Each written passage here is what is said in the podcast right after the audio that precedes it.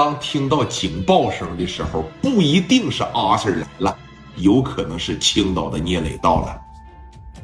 这句话够不够经典？啊？你回头看看，我回头看，这也是阿 Sir 啊！这这声音我太熟悉了，我这。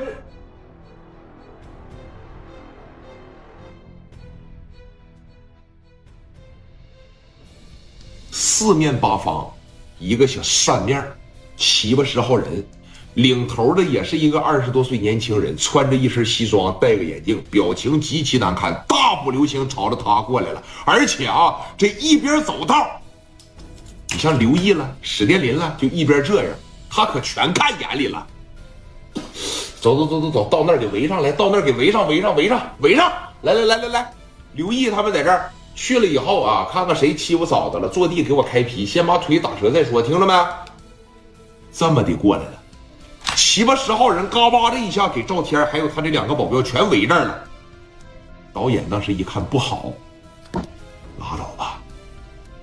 昨天晚上那个事儿我有直接责任呐，这要追究我，我不完了吗？扭头就要走。让静姐给看见了，说：“你看他要走。”哎呀，回来来，回来回来，进圈儿，还有那个副导演来进圈儿，你俩全进圈说你的，啊，朝着脚底下说你的来说，快快快快快进圈，一个也别走啊，快快快快快快！刘毅那俩兄弟一上前，你俩是吧？嘎巴的一揪脖领子，直接给蹬圈里边来了。聂磊拿个小凳啊，往这一坐，啊，几个人在这站着。嫂子当时，兄弟，嫂子，你没事吧？我没事他妈这帮王八蛋呢，真是这帮王八蛋！静姐想想也委屈啊。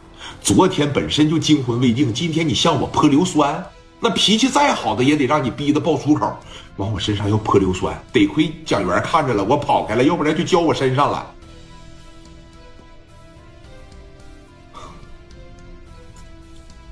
行了，嫂子，我知道了，啊，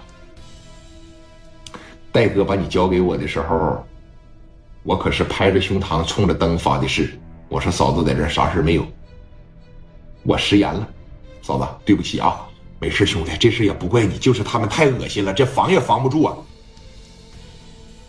没事啊，我听说昨天晚上有他们吗？有。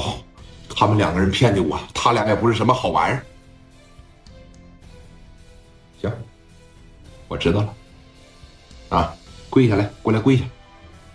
就这一句话，而且说话的声音极小，小到什么程度呢？你刚好能听见，但是你根本就不敢拒绝聂磊这个要求。